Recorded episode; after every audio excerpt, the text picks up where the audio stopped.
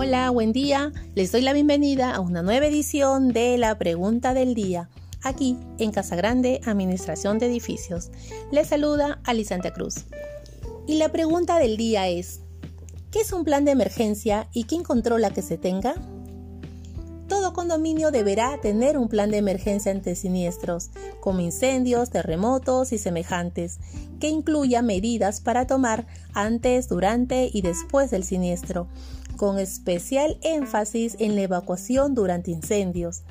La confección de este plan será responsabilidad de la Junta Directiva, que deberá someterlo a aprobación de una asamblea extraordinaria citada especialmente para este efecto dentro de los tres primeros meses de su nombramiento y este plan es fiscalizado por INDECI.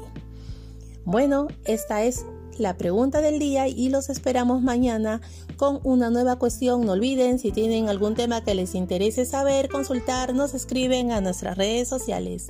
Chao.